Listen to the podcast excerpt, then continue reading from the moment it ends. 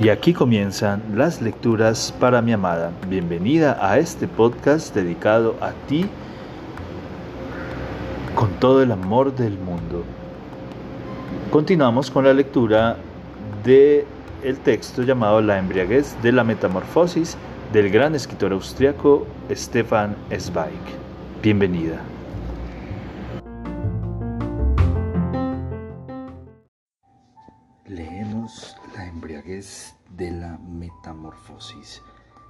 Del interesante y gran escritor austriaco Stefan Zweig.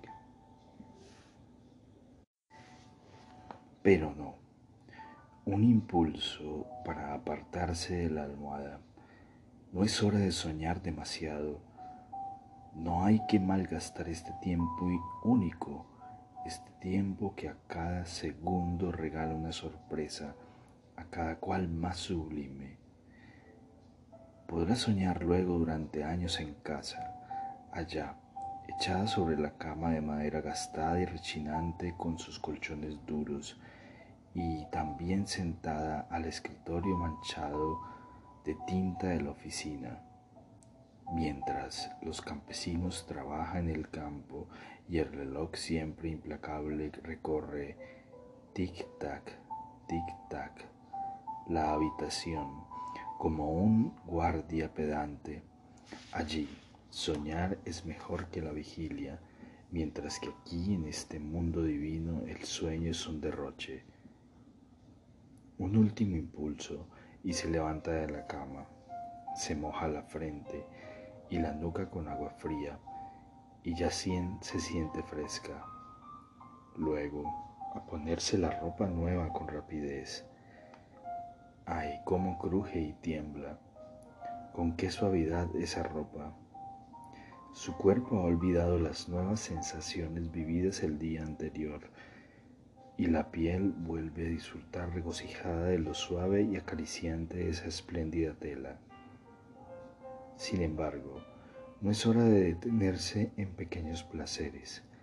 Hay que salir, salir de esta habitación, salir a donde sea, sentir con mayor intensidad la felicidad, la libertad, dejar que los miembros se ejerciten, que los ojos se llenen, pues hay que estar despierta, más despierta, hay que estar viva con los poros y sentidos abiertos de par en par se pone el jersey a toda prisa, se cala el gorro y baja las escaleras a toda velocidad.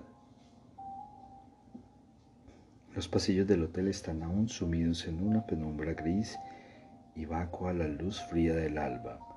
Solo abajo, en el vestíbulo, se ve a algunos miembros del personal que cepillan las alfombras continuas con máquinas de limpieza eléctricas Asombrado, con ojos hinchados y malhumorados, el portero de noche se queda mirando a ese huésped matutino y tarda en levantar, con gesto somnoliento, la gorra.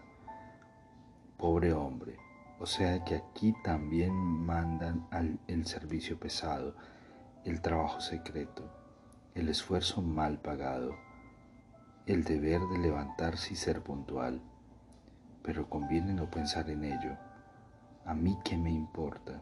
No quiero sentir a nadie más que a mí, a mí. O sea, que adelante. Pasar de largo, salir al aire que asalta con su frialdad, que espabila de golpe los párpados, los labios y las mejillas como un trapo helado. Por el amor de Dios, qué frío que es este aire alpino que hace a la persona, le cala los huesos. Lo único que sirve es correr, calentar la sangre corriendo, seguir en línea recta el camino, que ya llevará a algún sitio, a donde sea, pues aquí arriba todo es nuevo y encantador. Mientras avanza a grandes zancadas, Christine se percata del vacío inesperado de la mañana. Todo el torbellino humano que inundaba las calles el día anterior, al mediodía, parece guardado todavía en las grandes cajas de piedra de los hoteles, y hasta el paisaje yace con los ojos cerrados en una suerte de sueño gris y magnético. No se oye ni un tono en el aire. Apagada está la luna, ayer todavía dorada. Han desaparecido las estrellas. Han pasado los colores y las rocas se pierden pálidas e incoloras como metal frío en la amalgama de la niebla. Solo en las cumbres más altas de las montañas se desplazan inquietas las densas nebulosas. Una fuerza invisible parece estirarlas y tironearlas. Y de vez en cuando se desprende una masa compacta y asciende como una torunda densa y blanca de algodón hacia lo más alto y diáfano. Y cuanto más sube, tanto más colorea una luz insondable sus contornos fluentes y traza la línea de su borde dorado. El sol debe de estar cerca, ya se mueve detrás de las cimas, no se lo ve todavía, pero la atmósfera ya percibe con inquietud respirante su energía calorífica a su encuentro, pues, a subir, arriba, más alto, tal vez por este camino serpenteante cubierto de guijarros ligeros como el sendero de un jardín. No puede ser difícil y, en efecto, el camino se presta a la perfección para andar. Asombrada, la inexperta percibe con qué alegría y elasticidad le obedecen de pronto las articulaciones de las rodillas, como el camino con sus cómodas curvas, como el aire liviano y sustentante le empujan, por así decirlo, el cuerpo hacia arriba. Es una maravilla ver con qué prontitud esta agitación calienta la sangre. Se arranca los guantes, el jersey, el gorro, no solo los labios y los pulmones, sino también la piel latiente a respirar el frescor estimulante. Cuanto más rápido anda, tanto más se ejercita y se acelera el paso. De hecho, debería detenerse, porque el corazón le golpea el pecho con vigor. El pulso le late en los oídos, las sienes palpitan. Y es, en efecto, una maravilla descansar un segundo y ver desde aquel primer giro los bosques que abajo se sacuden el vapor enredado en sus melenas, las calles que trazan líneas blancas en el verde exuberante, el río curvo y lustroso como una cimitarra, y más allá, en la tronera entre dos cimas, la esclusa repentinamente abierta del sol matutino. Es una maravilla, y ella lo percibe en el descenso febril, pero el impulso de su carrera no tolera ninguna interrupción. Adelante, adelante, dice el tambor fanático y trepidante del corazón. Adelante, adelante, me incita el ritmo marcado por los músculos y los tendones, de suerte que el cuerpo enardecido y embriagado por la propia tensión sigue saltando y subiendo sin que ella sepa ni a dónde, ni por cuánto tiempo, ni hasta qué altura. Por último, al cabo de una hora más o menos, al llegar a una vista panorámica en que el resalto de la montaña se comba como una rampa, se estira en la hierba. Basta, basta por hoy. Se siente mareada y extraña, la sangre palpita y tamboriles y tamborilea bajo los párpados. La piel sometida al masaje del viento arde intensamente, como si fuese a desgarrarse pero todas esas sensaciones corporales, pese a parecerse al dolor, son percibidas por la joven ebria de sí misma como una especie de placer nuevo y desconocido en ese tumulto de su cuerpo se siente viva y joven como nunca. Nunca ha imaginado que su sangre pueda fluir con tal vigor por las venas, puede expandirse de modo tan placentero, impulsivo y salvaje. Nunca sintió de manera tan consciente la tensión y agilidad de su joven cuerpo como en ese cansancio inmensamente bueno y lleno de un rumor embriagador. Rociada por el sol, inundada por el viento alpino blanco y remolineante, con las manos hundidas en gesto de placer en el musgo fragante, en el musgo fragante y helado mientras las nubes se insertan en un azul nunca soñado y abajo se extiende el panorama del valle. Ella permanece tumbada, aturdida y embriagada por sí misma en medio del placer, disfrutando del yo efervescente y del aflujo tempestuoso del mundo en un estado que es al mismo tiempo de sueño y de vigilia. Permanece una o dos horas tumbada hasta que el sol le quema los labios se levanta entonces de un salto, recoge rápidamente unas flores aún frías por el rocío, con cristales de hielo minúsculos y tinteneantes escondidos en las hojas, enebro, genciana y salvia, y desciende a toda prisa. Primero baja a ritmo rápido, pero, no, pero moderado, con los pasos propios de un turista pero la fuerza de la gravedad en la bajada incita a sus miembros a correr y a saltar, y ella se entrega a la atracción dulce y peligrosa de las honduras. Salta de piedra en piedra, cada vez con más rapidez, con más ímpetu, con más audacia.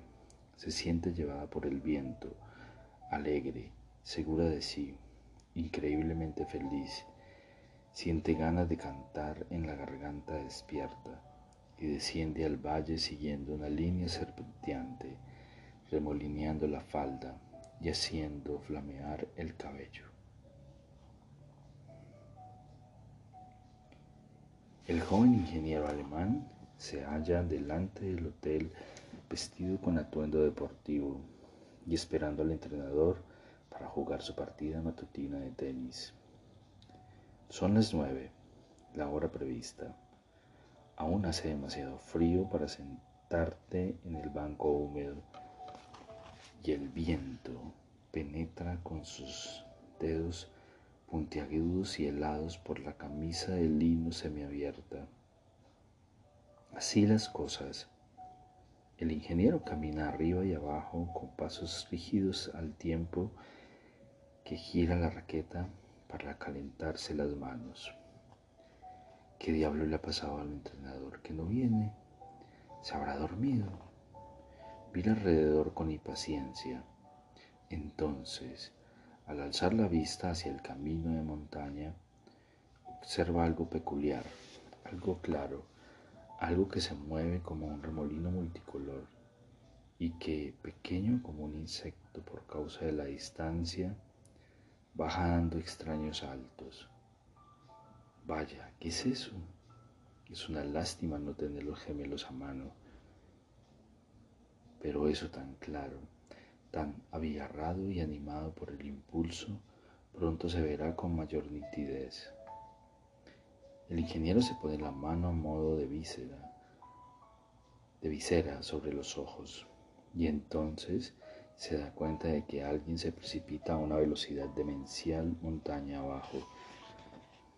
Debe de ser una mujer o una joven que parece realmente impulsada por el viento y cuyos brazos se bambolean y cuyo cabello ondea. Caramba, qué imprudencia tomar las curvas a toda velocidad, pero es una maravilla contemplar ese descenso llameante. El deportista da sin querer un paso adelante para contemplar mejor a esa persona que baja corriendo a ritmo febril. La muchacha, parece una diosa del alba, toda audacia e impulso, con la melena que le ondea y los brazos que se agitan como los de una menade. Aún no puede reconocerle la cara, pues los rasgos se diluyen por la rapidez de la carrera y por la contraluz del sol saliente. Pero, lo, pero ha de pasar por la pista de tenis si pretende dirigirse al hotel. Aquí acaba el camino. Se acerca cada vez más. Las piedrecitas la preceden rodando. El ingeniero ya oye los pasos en la curva de arriba y de pronto aparece como una exhalación. Se sacude, se asombra y se detiene. Debe detenerse con un frenazo para no atropellar al hombre que le cierra deliberadamente el paso. El retroceso hace que el cabello vuele hacia atrás y la falda le golpee las piernas. Asustada, se planta jadeando ante él, a no más de un brazo de distancia. Luego, una risa interrumpe de pronto su sorpresa.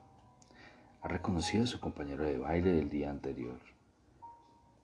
Vaya, es usted, dice aliviada.